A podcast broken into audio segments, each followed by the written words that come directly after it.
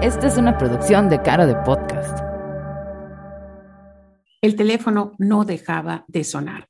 Había una hora en el día donde en la oficina el teléfono timbraba, era después de la comida. Y generalmente eran personas que estaban buscando eh, a mis empleados a mis empleados que habían sacado alguna tarjeta de crédito de alguna tienda departamental o que habían sacado una televisión o algo a plazos y que no estaban cumpliendo con estas obligaciones.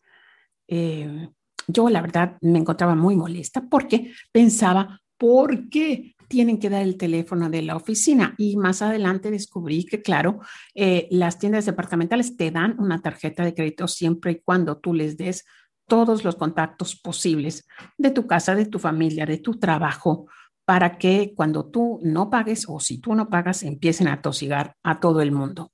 Fue entonces cuando me di cuenta de que no estaba yo siendo una jefa generosa y cuidadosa con mi personal y recuerdo haberle dicho a la gente más cercana a mí en la oficina que iba a comenzar un ciclo de instrucciones de conocimiento financiero básico los reuní, nunca se me va a olvidar, un jueves en la mañana a las siete y media a todos en el salón iniciadores. En ese entonces, el, eh, la fábrica donde nosotros hacíamos la masa quedaba justo al lado del salón. Era una fábrica muy pequeñita.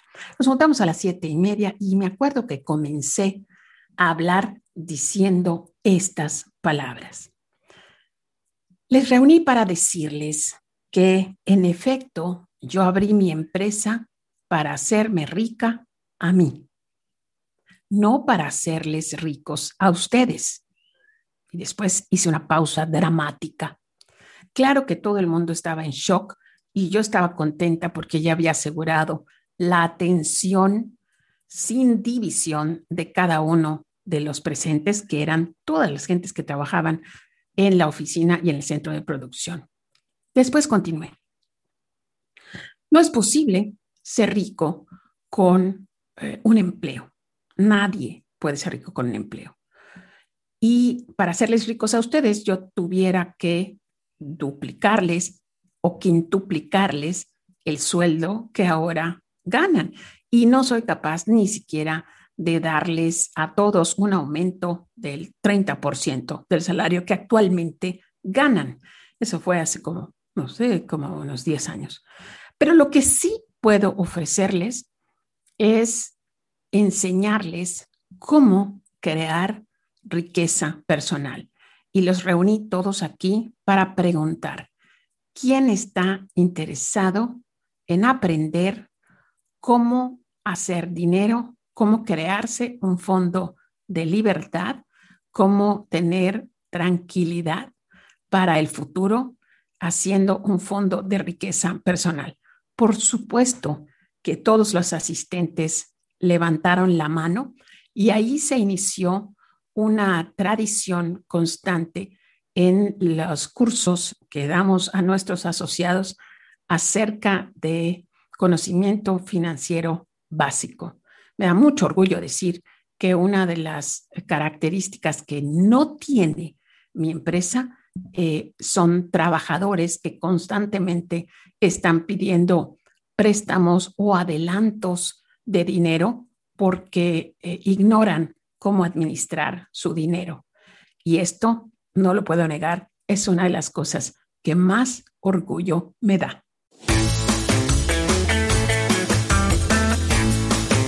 Bienvenidos y bienvenidas.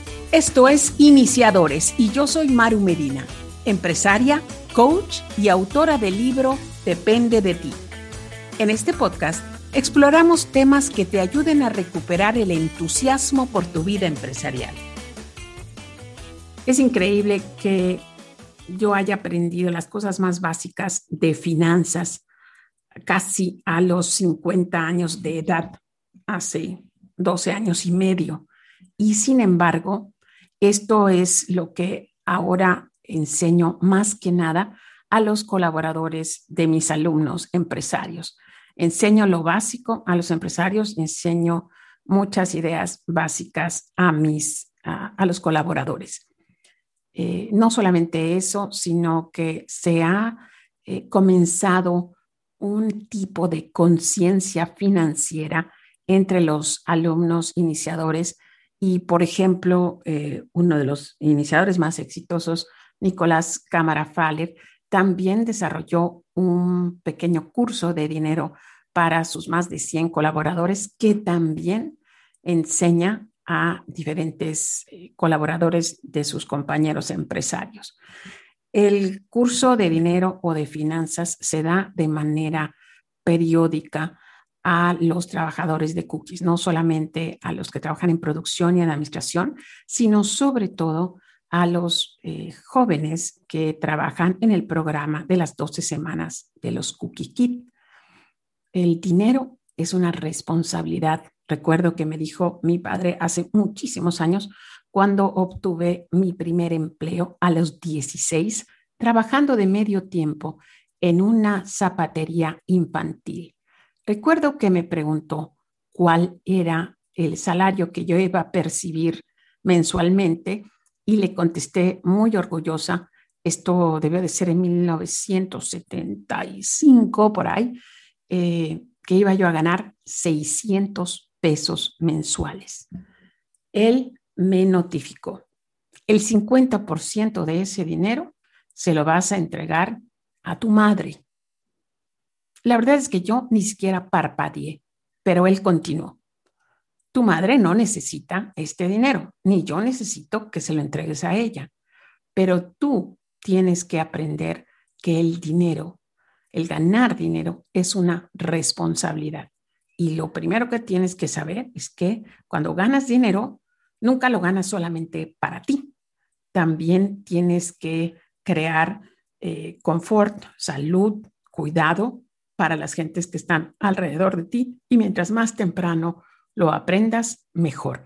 Fue una de las mejores lecciones que mi papá, que me enseñó tantas cosas buenas, me dio.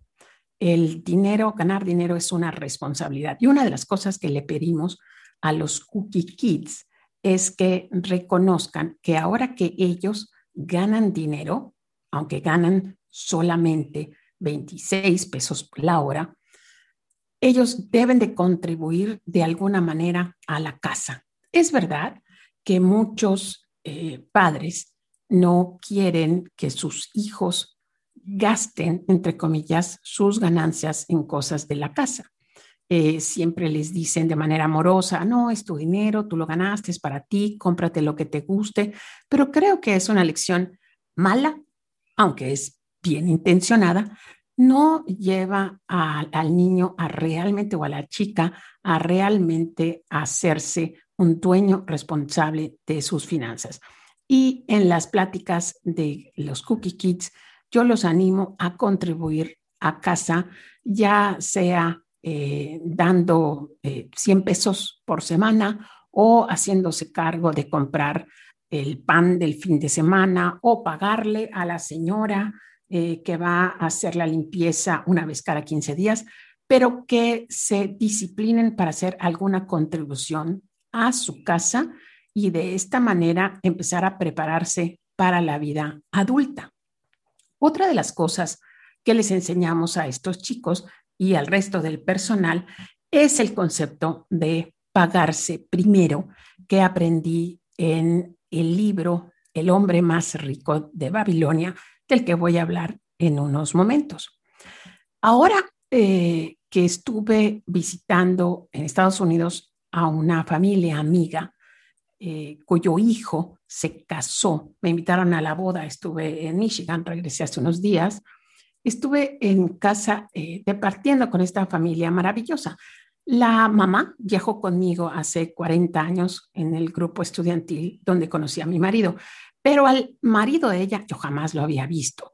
Y sin embargo fue fascinante las pláticas que tuve con este joven eh, porque es, tiene 56 años, con este joven trabajador de la General Motors, que estaba a punto de retirarse con un buen eh, ahorro o fondo financiero que le, pues, le va a garantizar la tranquilidad a él y a su esposa por el resto de sus días. Y empecé, obviamente, a escarbarle el dinero, porque el hijo que se casó hace ocho años estuvo trabajando con nosotros, vino a pasar aquí a Mérida un verano y estuvo trabajando y recuerdo que era un niño muy cuidadoso con las finanzas y ahorita que conocí a los papás, pues entendí por qué. El amigo Rain, como lluvia, así se llama mi, mi amiga Jody, su esposo Rain, empezó a contarme la manera en que empezó a educar a sus pequeños hijos desde que tenían cuatro años. Cada domingo les eh, entregaban a ellos 10 moneditas de centavo. Los chicos tienen ahorita alrededor de 30 años. Y con esas moneditas de centavo les prepararon cuatro jarritas de cristal. En una jarrita ponían eh, dos moneditas para dinero para gastar en las cosas que ellos quisieran. En otra jarrita ponían eh, la ayuda que ellos debían de dejar para la iglesia o, como me explicaba Ryan ahorita, en general para la iglesia o para asociaciones a las que quieran ayudar. En la otra jarrita tenían un ahorro de término medio eh, para enseñarlos, y esto pasaba más cuando ya eran adolescentes, a que si querían comprarse un teléfono o unos jeans de diseñador o querían pasar un fin de semana en una playa con los amigos, pudieran tener el ahorro necesario para costearse esto. La cuarta jarrita era el ahorro de a largo plazo. Era el, los empezó a enseñar a ahorrar de esta manera desde que eran pues, unos bebecitos, casi cuatro o cinco años. En esta jarra de largo plazo, los chicos metían tres centavitos.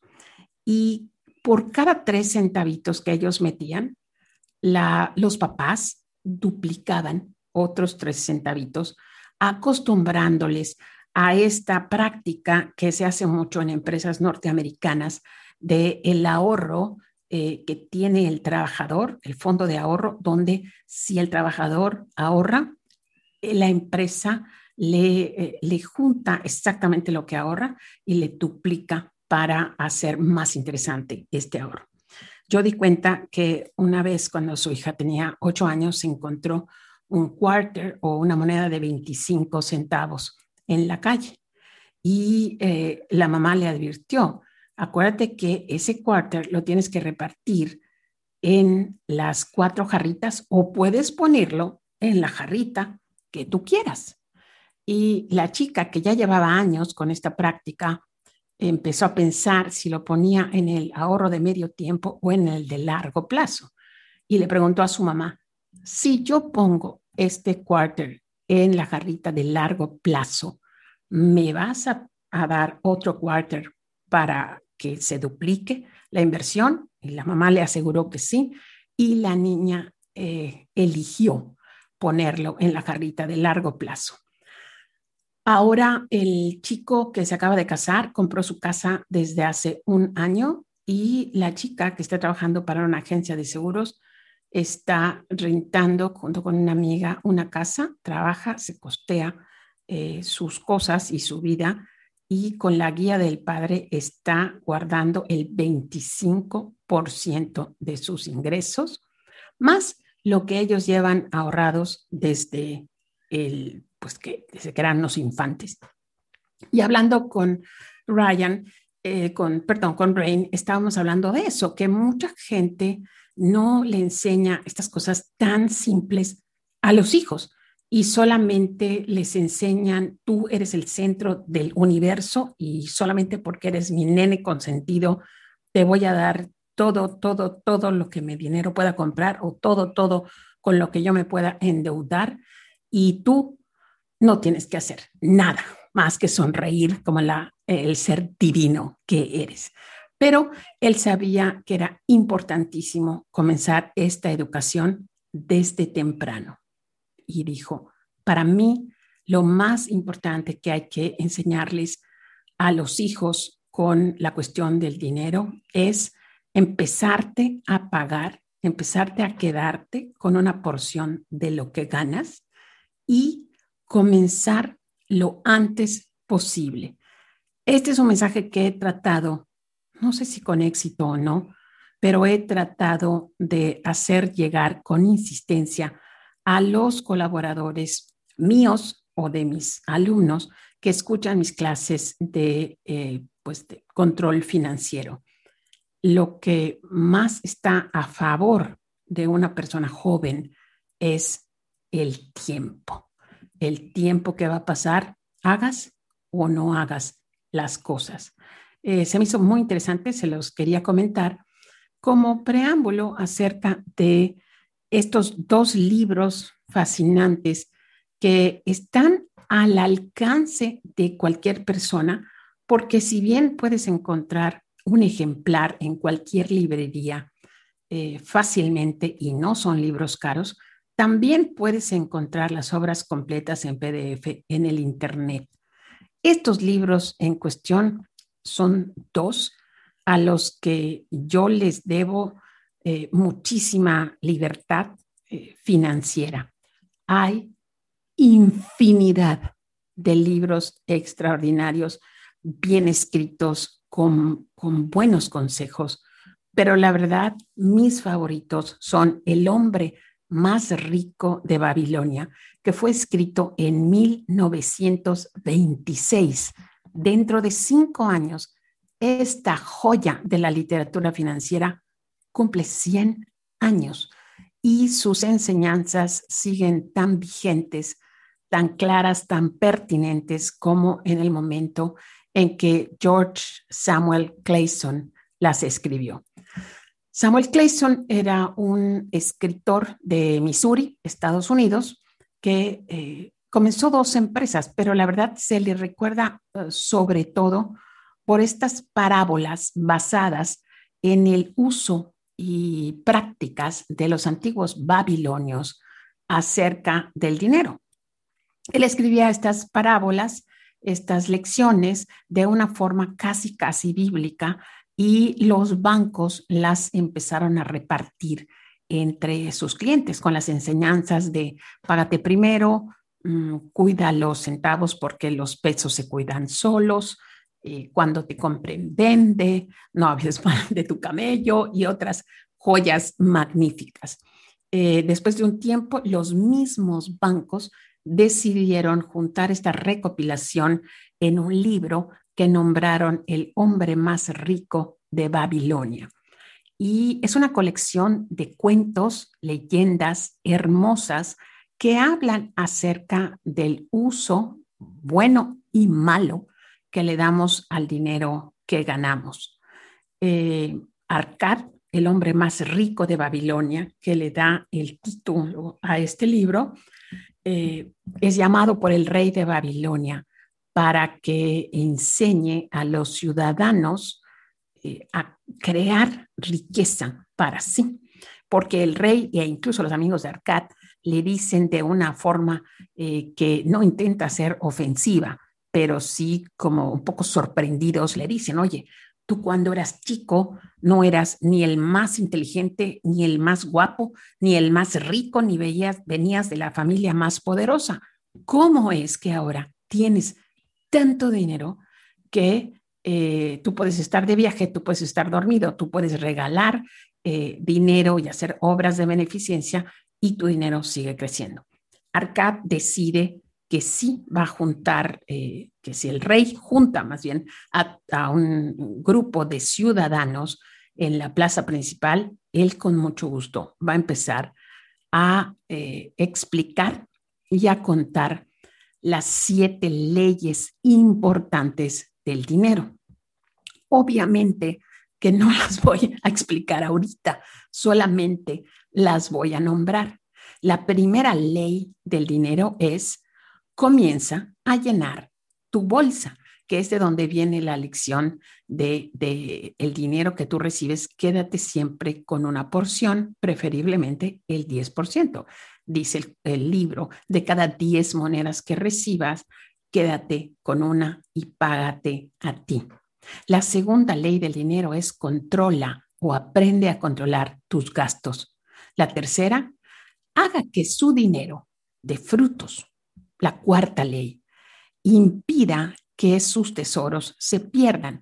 Y esto lo hace alentando a las personas a estudiar, a aprender finanzas, para que no se vayan con esas ideas de que esto parece buen negocio. ¿Cuánta gente ha invertido tanto dinero, que le ha costado tanto esfuerzo y por no averiguar y por no saber y por no estar enterado, esas fortunas se pierden? La quinta ley del dinero, haga que su propiedad sea una inversión rentable. Ahorita hay varios eh, financieros que aseguran que una casa es un pasivo, es, es algo que nos cuesta, ¿no? No es un activo. Y eh, sigue habiendo el debate de que si es mejor comprar o rentar. Esa es una de las discusiones o pláticas que tuve con Rain. Y él decía que todo, todo depende de qué tipo de casa te compres, cuánto tiempo tardes en pagarla. Sí hay razonamientos que respaldan que es mucho mejor no comprar, sino rentar. Pero para eh, las enseñanzas del hombre más rico de Babilonia, eh, decía que eh, la habilidad o la, el seguro de tener un lugar de donde nadie te va a sacar y que además pueda crecer en plusvalía es una de las leyes importantes del dinero.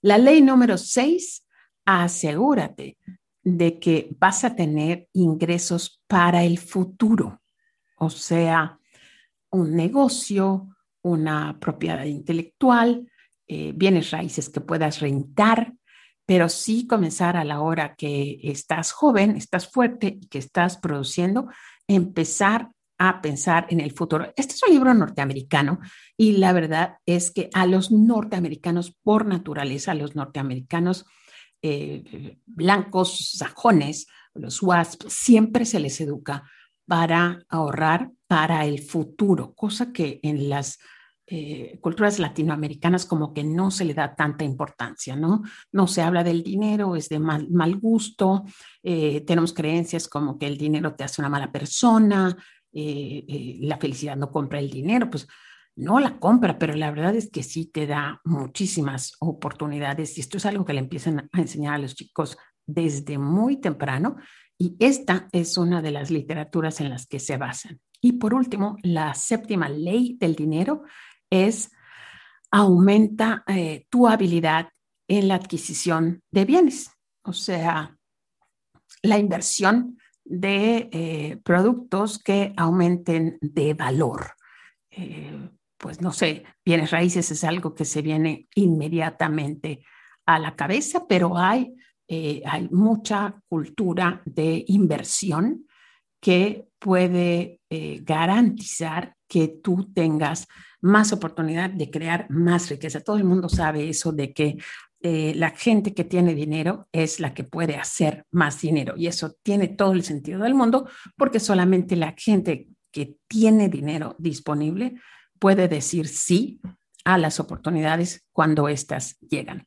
Es un libro hermoso, eh, tiene una, una leyenda, un cuento que a mí me encanta porque equipara el hecho de no tener dinero con la sensación de vivir como un esclavo y lleva al lector a la, a la solución o, a la, o al darse cuenta de que tenemos que trabajar inteligentemente para comprar esa libertad que todos merecemos. El segundo libro eh, que recomiendo, que estudio, que repito y que cito todo el tiempo es el multinombrado Padre Rico, Padre Pobre, publicado por su autor eh, eh, Robert Kiyosaki en el año de 1997. Kiyosaki eh, hace un recuento extraordinario de sus dos padres. El padre pobre, que era un empleado modelo en una universidad, había estudiado, tenía varios diplomas y trabajaba como un eh, empleado que le decía a sus hijos, yo no soy rico ni puedo ser millonario, pues porque tengo que eh, mantenerlos a ustedes. Y su padre, entre comillas, su padre rico, que era el papá de su amigo, que era un empresario no con mucha educación académica, pero que tenía otra forma diametralmente opuesta de pensar. Y él le decía a sus hijos, tengo que ser millonario porque les tengo a ustedes. Era, eh, era una diferente perspectiva de ver las cosas. Y eh, te va contando de una manera coloquial, eh, muy amena, a veces hasta divertida, cómo va aprendiendo las lecciones de este padre rico que le ofrece trabajo, pero que no le paga o le paga muy poco. Eh, es un libro realmente fascinante, lo leo o lo escucho eh, más o menos cada tres años, eh, siempre vuelvo a encontrar lecciones extraordinarias. Y el Kiyosaki me aclaró muchísimo algunas versiones y algunas ideas de El hombre más rico de Babilonia. Por ejemplo, en el ejercicio de págate primero, eh, quédate con una porción de lo que ganas. En el libro del hombre más rico de Babilonia, los estudiantes, los ciudadanos de Babilonia, se quejaban o discutían con Arcad y les decían, ¿por qué me estás diciendo que yo me quede con una parte de lo que gano si yo todo lo que gano es para mí? Y Arcad les demostraba que no era cierto, porque siempre corrían, como corremos nosotros, a pagar las deudas que tenemos con la Comisión Federal de Electricidad, con eh, Telmex, con Telcel, con quien nos renta, etcétera, etcétera, etcétera. Entonces, eh, él decía, primero, la primera moneda te la debes de pagar a ti y conservarla tú. Y Kiyosaki explica de una manera clara por qué debemos de hacer esto y, me encantó eh, leerlo. Dice, tú vas y le pagas a tus acreedores porque no quieres tener ese problema. Le pagas a la Comisión Federal, pero no quieres que te corten la luz y le pagas rápido a Telcel porque no quieres quedarte sin línea. O sea, te asusta molestar a la gente que le debes, entonces vas y lo cubres. Y vas y cubres todas esas necesidades con, con ese temor, pero al final tú no te quedas con nada. ¿Por qué hacemos primero, uh, pagamos a extraños primero? Porque los extraños nos pueden amenazar. Como nosotros no nos podemos amenazar, nos dejamos de último. Y Kiyosaki insiste, lo que dice el hombre más rico de Babilonia es verdad y es lo que se debe de hacer págate primero y disciplínate para vivir con el 90% de tus ingresos, como si hubieras perdido un cliente, como si te hubieran despedido de tu trabajo y tuviste que encontrar otro donde te pagan menos, como si estuvieras obligado a vivir con menos, porque este es el principio universal de la riqueza, no importa a qué lector estés escuchando, vive o con eh, mucho o cuando menos un poco menos de lo que ganas. Eh, Kiyosaki tiene otra definición de riqueza que no solamente la usa él, la usa mucha gente y que eh, es algo que debemos de considerar. Dice, la riqueza es la cantidad de dinero que te permite vivir cierta cantidad de tiempo sin trabajar. Entonces se explica, no se trata de la cantidad de dinero que tú ganes. Si tú ganas un millón de pesos al mes, pero gastas un millón de pesos al mes, pues al siguiente mes, si te quedas sin trabajo, pues ya no vas a tener con qué vivir. Pero si tú ganas 50 mil pesos al mes, pero vives con 20, eh, todo ese surplus, todo ese ahorro que tú puedas poner a un lado, puede llegar el momento en que tú tengas, eh, no sé, dos millones de pesos que te permitan vivir eh, durante no sé, 200 o 400 días sin tener que dar golpe, pero teniendo el dinero que tú necesitas para vivir. Eh, el principio que ambos comparten, Clayson y Kiyosaki, es que no se trata de la cantidad que ganas, sino la cantidad que gastas y cuánto retienes para ti y qué tan temprano comienzas a hacer este ahorro, que como le digo a mis alumnos, el ahorro es una palabra que no me gusta mucho usar porque como que tiene la connotación de que estás juntando para luego gastarlo en algo padre en, en, un instante, ¿no? Más bien me gusta muchísimo el concepto de crear este, este dinero que me pago a mí mismo y ponerlo a, a, un lado hasta que crezca de una manera suficiente para estar en una inversión como un fondo de libertad, de saber que el día de mañana no tengo que depender de trabajos que no quiero o de préstamos bancarios que con intereses terribles, ¿sí? Y disciplinarme a mí mismo a estar haciendo esta práctica que realmente no es ni difícil ni intrusiva. Cualquier persona lo puede hacer, solamente necesita cambiar la mentalidad. La educación financiera, dice Kiyosaki, es el activo más importante que debemos de adquirir. Y él y Edgar y muchos eh, autores de finanzas lamentan que en ningún país del mundo se empiece a enseñar estos principios desde tercero o cuarto de primaria, lo cual deberíamos de hacer. Recomiendo muchísimo estos dos libros. Si ya los leíste, vuélvelos a leer, encontrarás sabiduría y joyas en sus páginas.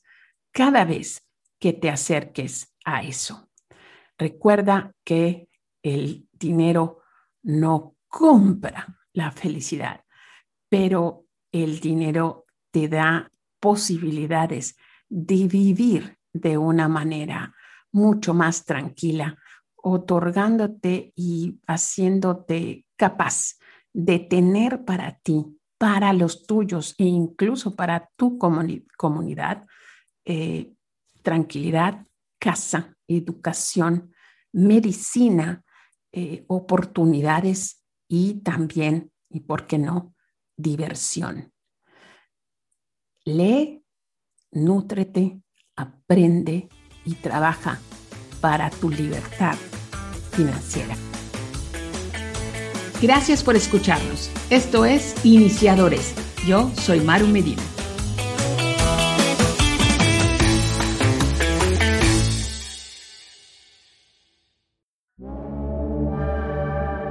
Podcast.